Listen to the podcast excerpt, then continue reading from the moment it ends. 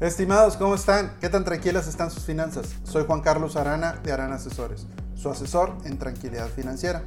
El día de hoy les voy a platicar sobre primeros pasos para una cirugía programada con el seguro de gastos médicos. ¿Tienen 5 minutos? En las pólizas de gastos médicos mayores, la compra del seguro no es tan sencillo como parece. Determinar el deducible adecuado para las finanzas personales, entender que los seguros de gastos médicos, como cualquier seguro, su finalidad es evitar el descalabro económico de la familia.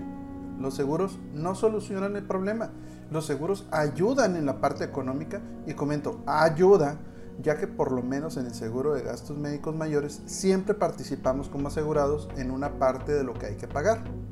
También ver los periodos de espera, espera para las enfermedades, ya que no todas las enfermedades se cubren desde el primer día o los padecimientos preexistentes, ya que los seguros son como el matrimonio por bienes mancomunados. Antes de la firma, lo tuyo es tuyo y lo mío es mío.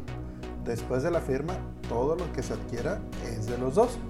Y esto es solo una parte donde apoya el agente de seguro certificado al momento de la compra del seguro. Estimados, ¿tienen alguna duda sobre seguros o alguna sugerencia? Déjenla en los comentarios y la trataremos de responder en uno de los podcasts. Si les gusta este contenido, ayuda mucho que se suscriban al canal y lo compartan. Pero ahora, ¿qué pasa cuando necesitamos el uso de la póliza?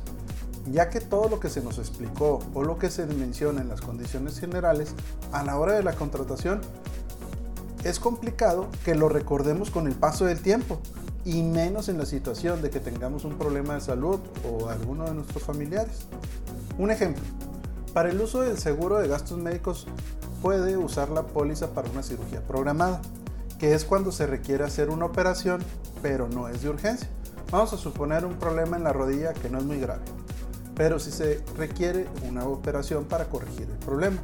Ahí lo que se hace primero es determinar si el problema no se había atendido o, por su naturaleza, fuera imposible de darse cuenta que lo teníamos antes de la contratación de la póliza de gastos médicos mayores.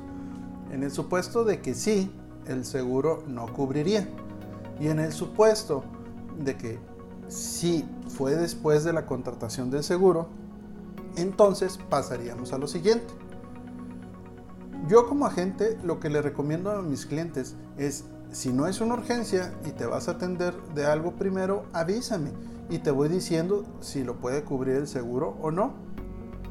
Lo ideal es que uno como agente le haga llegar el informe médico vigente al asegurado para que éste lo entregue al médico y lo llene. Porque puede ser que la compañía de seguros cambie la versión del formato y siempre hay que entregar la más reciente.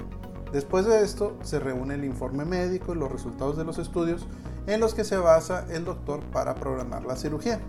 A mí me gusta revisarlo antes de mandarlos a la aseguradora para ver que se cumpla con todos los requisitos actuales y no lo regresen porque faltó algún documento. Por cierto, ¿les interesaría un diagnóstico sobre sus finanzas personales y qué tan seguras están? Los invito a entrar a nuestra página web www.aranasesores.com donde les voy a regalar la primera asesoría personalizada. Solo hay que dejar unos datos y agendamos una videocita.